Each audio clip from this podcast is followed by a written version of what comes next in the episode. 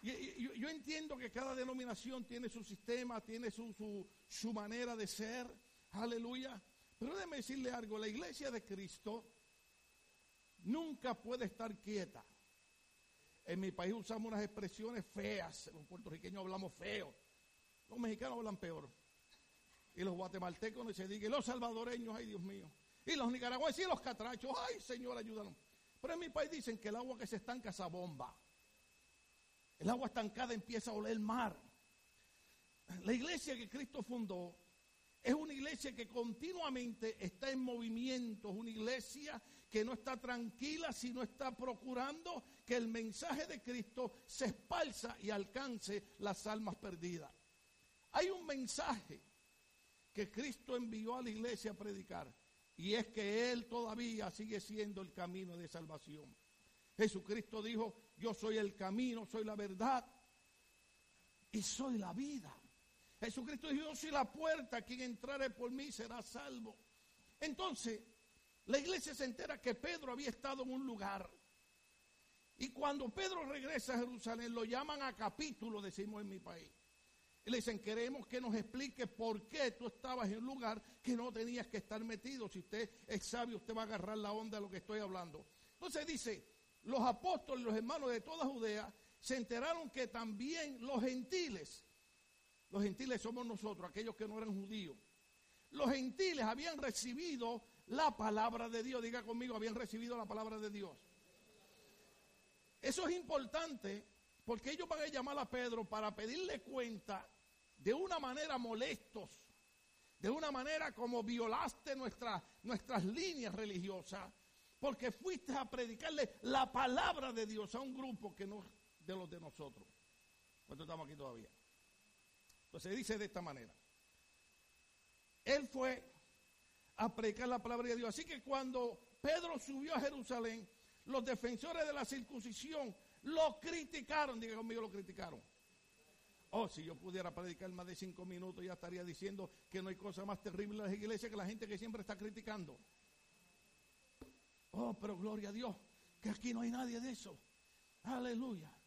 Si, si hacemos BBS, nos critican. Si no hacemos BBS, nos critican. Si cantamos corito, nos critican. Si cantamos himno, nos critican. Si cantamos salsa, nos critican. Oiga, hay gente que siempre está criticando.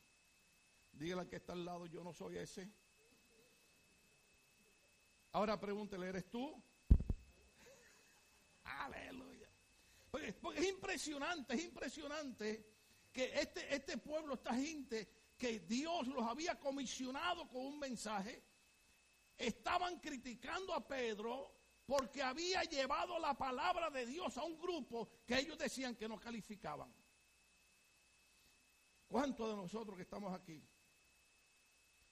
Alguien en alguna ocasión nos ha dicho que no calificamos.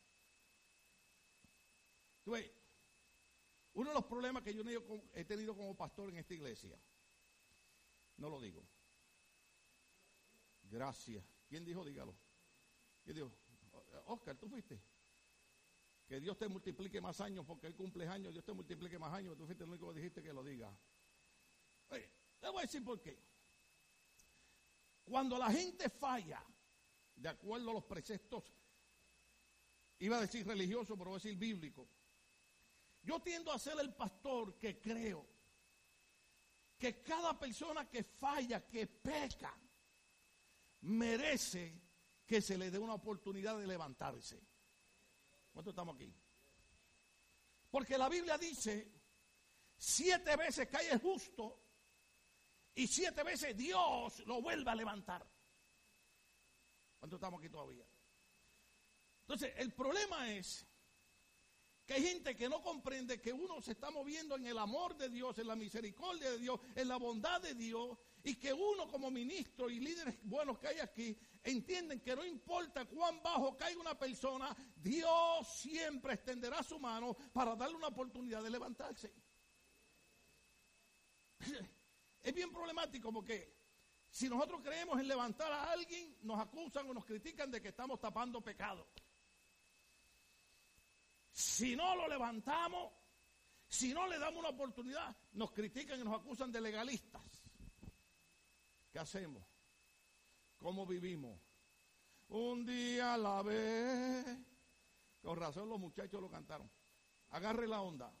Lo que estoy diciendo es que la iglesia principal criticó a Pedro porque Pedro fue a predicarle la palabra de Dios a gente que según ellos no calificaban. Para mucha gente nosotros no calificamos, pero para Dios, para Dios calificamos. Yo siempre, aunque a veces suene en broma, pero siempre tengo la lucha con las nacionalidades. Yo doy gracias a Dios que en nuestra iglesia tenemos gente de todos los países. Pero hay algo que nosotros tenemos que entender y lograr vencer. Que en Cristo somos una sola nacionalidad. Que ya nosotros tenemos que, que, romper con eso. De que porque tú eres de este país o tú eres de aquel no califica. No, delante de Dios todos calificamos porque cuando Cristo derrama su sangre en la cruz del Calvario, lo hizo, dice la Biblia, para que todas las naciones fuesen salvas. Todas las naciones fuesen salvas. Entonces lo criticaron diciendo, entraste en casa de hombres incircuncisos y comiste con ellos. Acuérdese que los judíos tenían que circuncidar a los niños a los ocho días nacidos porque ese era el pacto que Dios había hecho con Abraham. Pero ahora la Biblia dice que delante de Dios no es la circuncisión del cuerpo, es la circuncisión del corazón. O sea, no es cuán religioso yo parezco, sino cuán cristiano yo soy. Estamos aquí todavía. Dijeron, esa gente no está circuncidado. Y a ellos se les olvidó que una de las cosas que nosotros hemos aprendido, que la circuncisión que el Señor quiere, repetimos eso tantas veces, es la del corazón. Yo puedo saludar a un hermano. Yo puedo darle un abrazo a un hermano. La pregunta es, ese saludo y ese abrazo salió del corazón. Porque nosotros todavía tenemos el concepto que tenían estos judíos. Nosotros somos los que merecemos las cosas de Dios. Ellos son incircuncisos. Esa palabra es ofensiva. ¿Usted se acuerda cuando, cuando aquel jovencito llamado David está frente al gigante Goliat? ¿Usted sabe lo que le dijo David a Goliat? Incircunciso. Mire, yo no quiero ni pensar en ninguna palabra de nuestro país porque es ofensivo. En otras palabras, tú no tienes parte en nada de lo de Dios. En otras palabras, los judíos le están diciendo a Pedro, entraste a casa de gente que no tiene nada que ver con Dios. Y tal vez muchas veces la gente nos critica a nosotros y piensa que nosotros no tenemos nada que ver con Dios. Lo critican y se lo olvidan que los fariseos, los saduceos, los líderes religiosos, ¿usted recuerda por qué en una ocasión criticaron a Cristo? Este come con publicanos y pecadores. Oh, si supiera quién es esa mujer que le está lavando los pies. Porque una de las cosas que nosotros siempre tenemos que batallar con ella es con los preceptos que las religiones ponen. Oh, si usted no, pone su cerebro aquí, se me va a volver loco. Muchas veces nosotros entramos a la iglesia y nos dicen lo que no puedes hacer. No puedes fumar, no puedes beber, no puedes hacer esto, no puedes hacer lo otro. Pero no nos dicen que Cristo quiere que nosotros hagamos. Y yo creo que es más fácil tratar de conocer qué Cristo quiere que yo haga. Para yo gastar mi fuerza en hacer lo que Cristo quiere que yo haga y no en evitar no hacer lo que la religión me dice que no debo de hacer. Oiga esto. Si Cristo quiere que yo ame, ¿sí o no? ¿Alguna vez lo ha escuchado? ¿O alguna vez lo ha leído en la Biblia? Amados los unos a los otros. La parte difícil, ama a tu enemigo. Mire que está al lado y le te tengo que amar. Aleluya. Entonces, si yo obedezco a Cristo, estoy cumpliendo toda la ley. Porque si yo te amo, no te voy a hacer daño. ¿Cuánto estamos aquí? Si yo te amo, no te voy a robar. Si yo te amo, no te voy a hacer fraude. Si yo te amo, no te voy a hacer daño. Entonces, la iglesia está más preocupada porque Pedro había entrado a un lugar donde había incircuncisos a predicarle la palabra de Dios. Déjeme decirle algo, familia. Si algo necesita nuestra sociedad en este siglo XXI es que una iglesia entienda que Cristo la fundó para que llevara un mensaje que todavía puede salvar, puede transformar, puede cambiar, puede hacer las cosas nuevas. Y ese es el mensaje de Cristo. Lo hemos predicado aquí. Hay que predicar a Cristo, porque hermano, yo sé que esto suena anticuado, esto suena tal vez fanático, pero viendo cómo va nuestra sociedad, estamos entendiendo que como nunca antes, nuestra iglesia no puede quedarse tranquila, tiene que movilizarse y entender que Cristo la llamó para que predicara la palabra de Dios a aquellos que la gente cree que no son merecedores. A eso Dios llama Ministerio Bautista Logo a llevarle el mensaje de salvación. En una escuela bíblica. Llegaron tres niños ahí. Tengo que decirlo, ya lo pensé. Ese es el problema de los boricuas. Y, y se pararon en la puerta. Y no eran hispanos, no eran blancos. No sé qué, qué eran. Y preguntaron si podían entrar. Y una de las maestras que estaba ahí Así te sabe cómo somos los hispanos que hablamos un inglés bien, bien bravo nosotros. Yes, yes, you are welcome to BBA. Come on in. El muchachito, como de 10 o 11 años, dice, How much we have to pay? ¿Cuánto tenemos que pagar? La maestra dice, No, you don't have to pay nothing. Come on, it's free. Los tres nenes entran y el grandecito dice a la maestra, es que fuimos a una iglesia y nos dijeron que no podíamos entrar porque ya estábamos grandes y había que pagar 35 dólares cada uno. Y esos niños tuvieron que seguir caminando porque no fueron aceptados en esa iglesia. Cuando llegaron a esta iglesia, esto lo digo para la gloria de Dios, no somos la única, hay muchas que lo hacen, pero cuando llegaron a esta iglesia, sintieron que las puertas estaban abiertas para ellos y sintieron que la palabra de Dios también era para ellos, porque llegaron a una iglesia que entendieron que Cristo la fundó no para hacer la sección de personas, sino para llevar el mensaje de salvación a todo el mundo blanco, negro, azul, amarillo, hispano, de cualquier país, sea el nombre de Dios glorificado. Oh, qué difícil es predicar la palabra del Señor, qué difícil es enseñarle a la gente que algo tan sencillo como lleva el mensaje de salvación a cualquier persona. ¿A quién le predicamos? ¿Solamente a los que nos caen bien? ¿A quién le predicamos? ¿Solamente a los que son de nuestro país?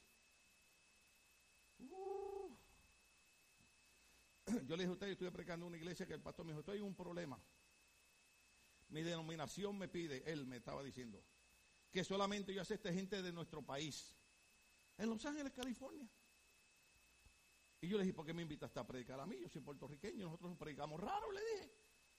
Me dice, porque me van a votar, pero yo no le puedo cerrar las puertas a la gente de otras nacionalidades.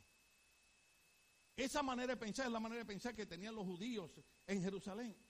Pedro, ¿qué hace predicando a los gentiles? Y ellos no entendieron que él estaba llevando la palabra del Señor. Entonces, yo creo que Pedro era como yo. Porque a mí, usted me dice, oiga, pastor, ¿por qué usted hace esto en la iglesia? Le digo, ah, papá, siéntate. Yo no tengo problema en darle explicaciones a nadie. Así era Pedro. Pedro dice, bueno, déjame explicarle. ¿Están ahí conmigo? Verso 4. Entonces Pedro comenzó a explicarle paso a paso lo que había sucedido. Estamos aquí todavía. Paso a paso, así predico yo, paso a paso. Yo no sé, yo no sé usted. Mi hermano se desesperaba si usted empezaba a darle explicaciones. Los puertorriqueños son la gente más linda del mundo, perdónenme ustedes, se me zafó eso. Pero, pero, es que es que esto, usted va a Puerto Rico y usted empieza a hablar con la gente y le dice, no, mira, pues sabes que cuando se metió el huracán María, de momento se rompió un puente, pues, y usted se queda así esperando que le sigan dando el resto de la historia. ¿Y qué más pasó? usted tiene que figurar el resto de la conversación. A mí me pasa todavía. Yo, entonces yo le digo a Cindy, esta es mi gente. Pero Pedro empezó paso a paso a explicar qué era lo que había acontecido. ¿Están ahí? Él dice que estaba haciendo lo que las iglesias ya no hacen. ¿Qué era? Estaba orando. Yo estaba orando. Mira, esta es la explicación de Pedro y ahí termina. Me fueron los. Oh, aleluya. Yo estaba orando en la ciudad de Jope y tuvo un éxtasis. Usted sabe lo que es un éxtasis. Usted sabe, cuando, cuando usted cae así. Yo a cuando estoy predicando digo, Señor, gracias por esos tres hermanos que están teniendo un éxtasis mientras yo estoy predicando. Yo a veces estoy predicando y el hermano están. Digo, eso es un éxtasis. Dios les está dando una visión. No, yo entiendo que usted viene de trabajar y para aquí, para allá. Bueno, después hablamos de eso. Pero el, hombre está, tiene una, un éxtasis y Dios le da una visión. Entonces dice, esto ustedes lo saben, hermano, hemos explicado esto en, 30, en 30 años. Él vio, él vio como, como un lienzo, una sábana que bajaba y subía, agarrada por las cuatro puntas. Entonces en la visión, dale el siguiente beso. En la visión él ve esto. Oh, aleluya. Me fijé lo que había en ella y vi cuadrúpedos, fieras, reptiles y aves. Luego hay una voz que me decía, levántate Pedro, mata y come. Repliqué de ninguna manera, Señor, jamás ha entrado en mi boca nada impuro, inmundo. Por segunda vez insistió la voz del cielo que Dios ha purificado. Tú no lo llames impuro. Esto sucedió tres veces y luego todo volvió a ser llevado al cielo. En aquel momento se presentaron tres hombres. Sigue por ahí. Se presentaron en la casa el, anterior. En aquel momento se presentaron en la casa donde estaban tres hombres que desde Cesarea habían sido enviados a verme. Y el Espíritu Santo le dice a Pedro, ve con ellos. Entonces Pedro está entendiendo algo. Para los judíos había una ley de muchas cosas que ellos no podían comer. Y entre la manera de pensar de ellos estaba, no te relaciones con los gentiles. Entonces cuando, cuando invitan a Pedro en la visión a comer. Pedro todavía con su mentalidad eh, de servir a Dios o de obedecer la religión dice, yo no puedo comer eso. Lo que Pedro no estaba entendiendo es que Dios le estaba revelando, Dios le estaba diciendo. El problema es que ustedes tienen una mentalidad tan religiosa que no ven lo que Dios quiere hacer. ¿Qué Dios quería hacer? Que la iglesia que Cristo fundó entendiera que el mensaje no se podía quedar solamente en una nacionalidad y había que llevárselo a todo el mundo. Entonces ahora el Señor le está diciendo a Pedro, Pedro, no te estoy hablando de comida, te estoy hablando de esa gente que tú crees que no son parte del reino de los cielos. Pedro, ¿sabes lo que te estoy diciendo? Que a esa gente también Cristo las llamó para ser lavadas en su sangre. Así que lo que Dios limpió, no lo llames tú impuro. Uh, Hoy le va a explotar la cabeza a ustedes. Yo le he dado oportunidad aquí a gente que me han criticado como criticaron a Pedro. Voy a decirle esto porque a lo mejor me está viendo por los medios sociales. Yo una vez le di una oportunidad a un muchacho aquí para predicar. Y vino un hermano que se fue de la iglesia porque no estaba de acuerdo con lo que yo hice. Me dijo, si yo fuera el pastor, ese, ese hombre no predicaba aquí. Le dije, pues por eso el pastor soy yo. Entonces, aquel que me criticó se fue. No hizo más nada por la obra de Dios. Aquel que predicó aquí era un muchacho joven, tuvo una caída moral, estuvo sentado, quieto como cinco años.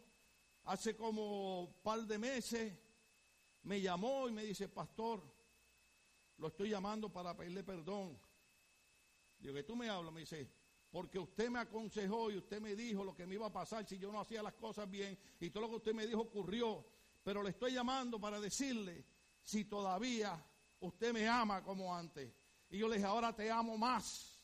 ¿Sabe por qué? Porque ahora eres un alma rescatada dos veces. Fuiste rescatado cuando estabas perdido en el pecado y ahora fuiste rescatado para que entienda que el amor y la gracia de Dios es más grande que los conceptos religiosos. Oh, yo no sé si usted está entendiendo. Oh, aleluya. Y llegan tres hombres, llegan tres hombres. Y estos tres hombres lo, llevan para hacerle una invitación. Pero como Pedro todavía tiene una mentalidad un poquito media religiosa, el Espíritu Santo le tiene que hablar. Y el Espíritu Santo le dice, ve con ellos, ve con ellos. Hoy gente que a veces el Espíritu les tiene que hablar. Dejen ponerme aquí un poquito viejito como los pastores de Puerto Rico. Oh, hay gente, lo digo, dígame a alguien que lo diga, por favor. Aleluya, les voy a pagar la comida. Hay gente que tú le dices, hermano, necesitamos ayuda para VBS. Hermano, necesitamos que nos ayude con una ofrenda. Necesitamos que nos ayude poniendo unas tablas. Necesitamos que nos ayude pintando. Necesitamos que nos ayude poniendo el papel. Necesitamos. Oiga, hermano, y ello es, no es conmigo la cosa. Yo tengo que estar orando, hermano, orando. René, ¿sabe cómo es mi oración? Señor, así como en el Antiguo Testamento que tu palabra dice, aquellos cuyos espíritus despertó Jehová. Entonces digo, Señor, despierta, despierta, despierta el espíritu de los hermanos. Porque hay gente que Dios tiene que hablarle. Ellos no creen que Dios habla a través del pastor. Ah, ese loco. Pues a este loco le dijo el Señor a Pedro, no llames tú inmundo lo que el Señor ha limpiado. Oh, aleluya. No, no, yo entiendo que me falta mucho para ser pastor, pero esto es lo que hay. Pero déjame decirte algo. ¿Cuántas veces Dios te bendice por las palabras de este pastor? ¿Cuánto damos un aplauso al Señor en este día? Aleluya. El Espíritu le tuvo que hablar a Pedro y el Espíritu le dice, ve con ellos sin dudar. También fueron conmigo seis hermanos, habían seis hermanos con él, aleluya. Y esta parte es importante, termino, seguimos el mensaje en otra ocasión. Entonces dice, él nos contó cómo en su casa se le había aparecido un ángel que le dijo, manda a alguien a Jope para hacer venir a Simón apodado Pedro. Él te traerá un mensaje mediante el cual serán salvos tú y toda tu familia. ¿Cuál era el mensaje que iba a llevar Pedro? El mensaje que iba a ser salvo este hombre y toda su familia. La iglesia que Cristo fundó es una iglesia que no puede quedarse tranquila. Es una iglesia que tiene que estar inquieta. Tiene que estar pensando qué podemos hacer para seguir llevando el mensaje de salvación. Para que sea salvo el padre, la madre, el hijo, la hija, el cuñado, la suegra y hasta el perro de la casa. Sea el nombre de Dios glorificado. Esa es la iglesia que Cristo fundó. La iglesia que no se queda quieta. Y dice la Biblia, aquí termino, oh, aleluya. Alguien, alguien puso en Facebook algo que yo me reí. Lo iba a poner ahí, pero gloria a Dios por Facebook y los hermanos traviesos también. Que dice, cuando el pastor dice, ahora termino, y de verdad termina, y la iglesia dice, imposible que haya terminado. Porque usted sabe cómo somos los predicadores, somos los pastores. Con esta termino, con esta termino, y usted empieza ya, con esta termino, con esta termino, con esta. Pero aquí, aquí termino, aquí termino. Aleluya. Diga que está al lado imposible. aleluya. Dice de esta manera, dice de esta manera, oh, aleluya. Cuando comencé a hablarles, el Espíritu Santo, ¿quién? El Espíritu Santo descendió sobre ellos tal como al principio descendió sobre nosotros. Entonces recordé lo que había dicho el Señor Juan bautizó con agua, pero ustedes serán bautizados con el Espíritu Santo. Por tanto, si Dios les ha dado a ellos el mismo don que a nosotros al creer en el Señor Jesucristo, ¿quién soy yo para pretender estorbar a Dios? Wow. Oh, el tiempo no nos da. Cuando Pedro comienza a hablar, el Espíritu Santo ¿Usted ha leído en el libro Los Hechos? Cuando se cumple la promesa de Lucas 24, 49, que están, están todos los apóstoles y, de momento cae el Espíritu Santo y comienza a hablar en otras lenguas. La gente dice, ah, estos están borrachos. Pues eh, los judíos, los discípulos, los apóstoles, creían que el Espíritu Santo era propiedad privada de ellos. ¿Dónde estamos aquí? Yo recuerdo muchos años atrás había una denominación que decía que solamente ellos tenían el Espíritu Santo. Y yo cuando doy la clase de teología aquí le digo a la gente, de tantos libros que yo leo, nunca vi un hombre defender el bautismo y el don del Espíritu Santo como un epicospal. ¿Ustedes vieron lo que dije? No es pentecostal, no es bautista, epicospal. Defendiendo el poder del Espíritu Santo. Porque la iglesia que Cristo fundó, óigase aquí, es una iglesia bautizada, sellada, llenada con el poder del Espíritu Santo para que vayan a hacer el trabajo que Cristo fundó la iglesia y es llevar el mensaje de salvación a todas las criaturas. También a ellos. Este es Pedro, yo me imagino a Pedro loco con la cabeza dando vueltas.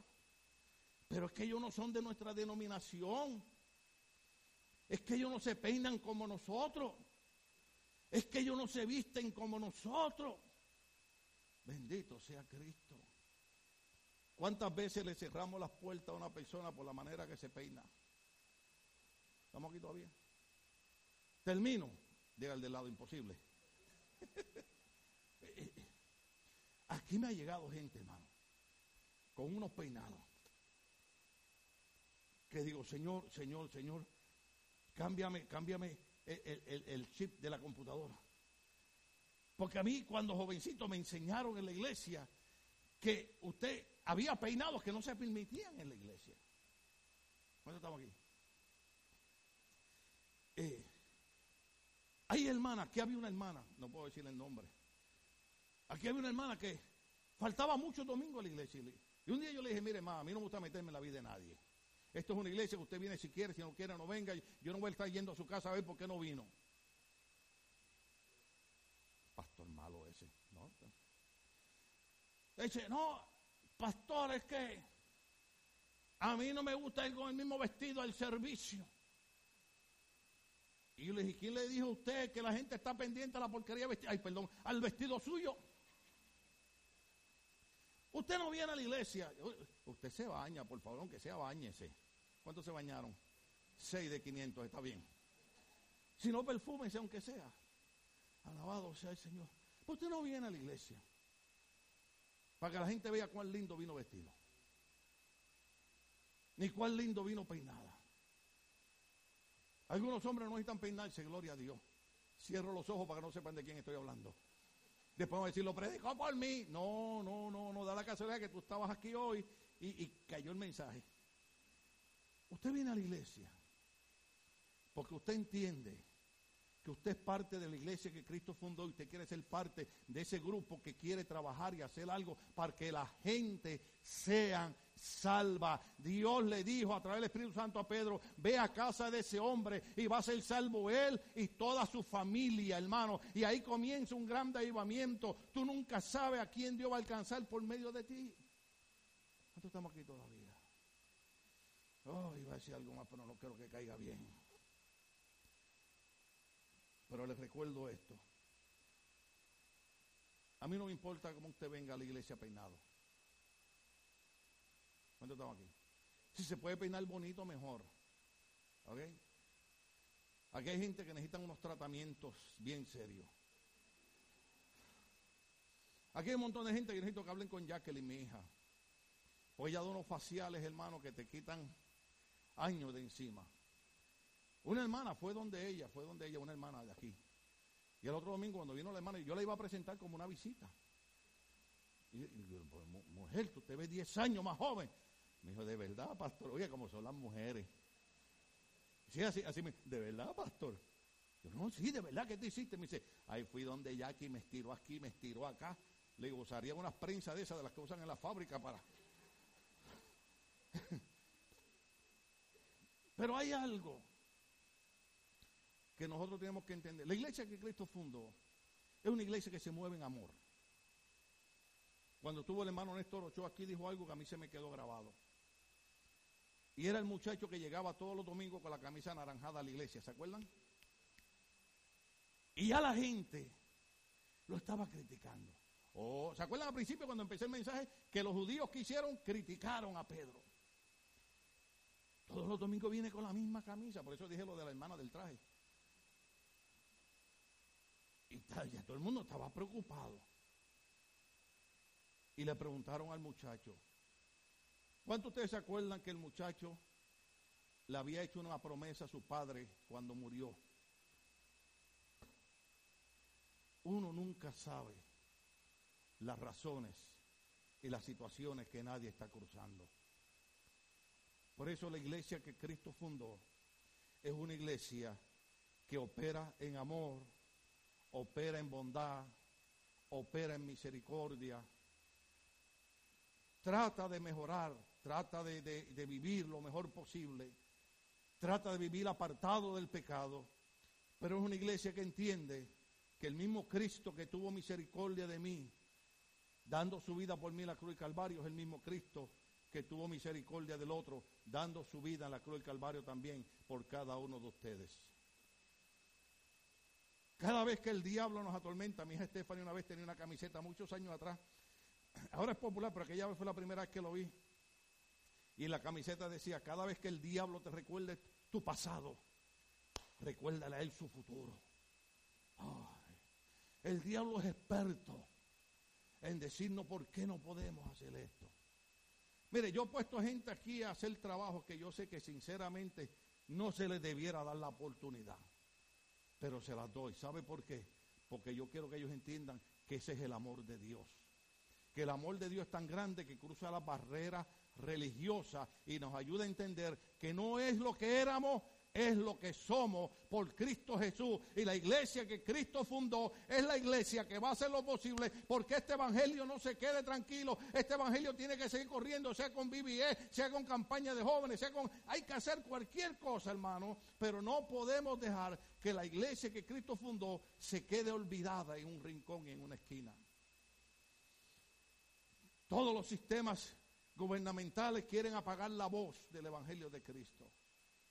Nosotros tenemos que levantarnos en el nombre de Jesús. Y oh, Y tenemos que orar. Tenemos que orar. Diga conmigo, tenemos que orar. Tenemos que orar porque cuando Pedro estaba orando, fue que el Espíritu le habló. Si nosotros no volvemos a la oración, nos convertimos en un grupo religioso más. Tenemos que orar. Yo esta mañana cuando venía para acá, venía escuchando un predicador, un negrito loco de eso, igual que nosotros, ¿no? Y, yo venía con dolor de espalda y venía orando en el carro, Señor, y, el negrito empieza, y tal vez tú creas que tú eres el único que estás cruzando por ese dolor. Usted sabe cómo predican ellos, ¿no? Y tal vez tú crees que tú eres el único que tienes un problema físico. Y yo dije, bueno, Señor, lo voy a pagar porque el hombre me está hablando a mí. ¿Usted cree que usted es el único que tiene una enfermedad? ¿Usted cree que es el único que tiene un problema? no. Todos tenemos lucha y batalla, pero hay un evangelio. A mí me gusta esta parte. Yo sé que no es fácil decirla cuando tenemos dolor, cuando estamos pasando por enfermedades, pero hay un hombre que inspirado por el Espíritu Santo porque oraba y cuando oraba el Espíritu le hablaba y el Espíritu Santo le dijo a este hombre, necesito que escriba y que quede bien claro esa palabra que dice, antes en todas las cosas nosotros somos más que vencedores por medio de Cristo que nos amó. No importa lo que diga el diablo, la iglesia seguirá venciendo, sea el nombre de Dios glorificado. Estamos de pies, querida iglesia. Esta es la iglesia que Cristo fundó. Una iglesia que, que cree en la oración. Una iglesia que cree que el Espíritu Santo todavía habla. Aleluya. Déjame decirte algo. El Espíritu no habla para que haya división en la iglesia. El Espíritu no habla para que haya problemas en la iglesia. El Espíritu habla para que la iglesia que Cristo fundó entienda que tiene que hacer lo que hay que hacer para llevar un mensaje de salvación. A alguien Dios le está ministrando aquí en este día. Oh, aleluya. Yo sé, yo sé que eh, nosotros predicamos raro en esta iglesia. Yo creo que a veces usted no me entiende. Porque a veces usted dice, pero pastor, los otros días usted estaba predicando que debemos vivir una vida decente, que no debemos adulterar, que no debemos robar. Claro, eso la Biblia nos enseña. Pero también tengo que enseñar que hay un Cristo que la Biblia dice que Él no hace excepción de personas. Él no hace excepción de personas. Y que cuando nadie cree en ti, Dios cree en ti. Yo los canso con esto, porque la mejor prueba soy yo. Yo se los he dicho un montón de veces, hace dos semanas se lo dije. En mi iglesia no creían en mí, no creían en mí, hermano. Oh, aleluya. Y llevo 45 años gritando que el Evangelio de Cristo transforma y liberta y cambia. No creían en mí. Y de aquel que dijeron que no duraba una semana en iglesia, Dios hizo un pastor que hoy les está criando la vida a ustedes con el mensaje. Ah, no es como te peinaste, no es con la camisa que viniste hoy. Es que Él quiere que tú entiendas que tú también fuiste llamado para ser parte de esta salvación.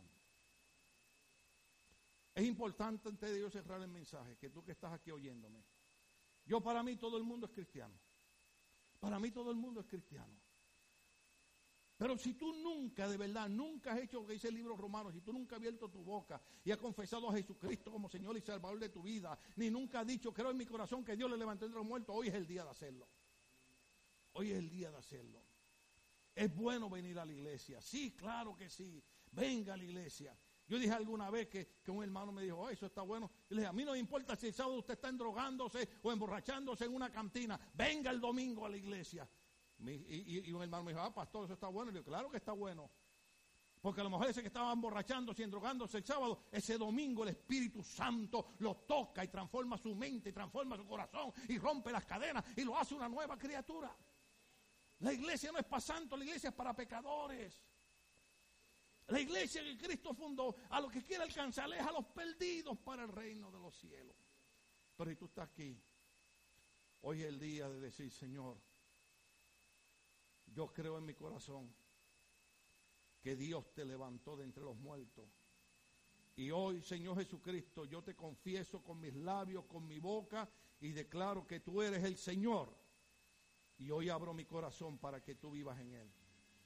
Y de hoy en adelante, Señor, yo entenderé que soy parte de esta familia y que tú me llamaste para ser parte de la familia y de la iglesia que tú fundaste, para que por medio de mí, con la unción de tu Espíritu Santo, otros puedan también ser salvos. En el nombre de Jesucristo. Amén y amén. alguien Dios le ministró hoy con el mensaje. Dale el aplauso al Señor, toda la gloria siempre es del Señor, aleluya. Vamos a hacer algo así mismo de pie. La otra parte del mensaje se la dejo para el otro domingo de arriba. Era la parte buena, la, la parte final del mensaje era la parte buena. Pero así son los mensajes en nuestra iglesia. Yo preparo un mensaje de 15 minutos y el Señor se va 20 minutos. ¿Estamos aquí? Pero la otra parte es la parte buena. Pero déjeme de verdad, de verdad, no lo diga porque yo me sienta bien. Yo sé que ustedes son gente buena. A alguien Dios le ministró con el mensaje Yo quiero que quede bien claro en nuestros corazones que Cristo no fundó una iglesia para ser religiosa, Cristo fundó una iglesia para que con la unción del Espíritu Santo lleve el mensaje de salvación a los hogares y a las vidas. No desvíe su mirada de eso. Pero ya que estamos de pie en lo que la pastora viene, vamos a adorar a Dios con nuestras finanzas. Vamos a invertir nuestras finanzas en el reino de los cielos. Alabado sea el Señor. El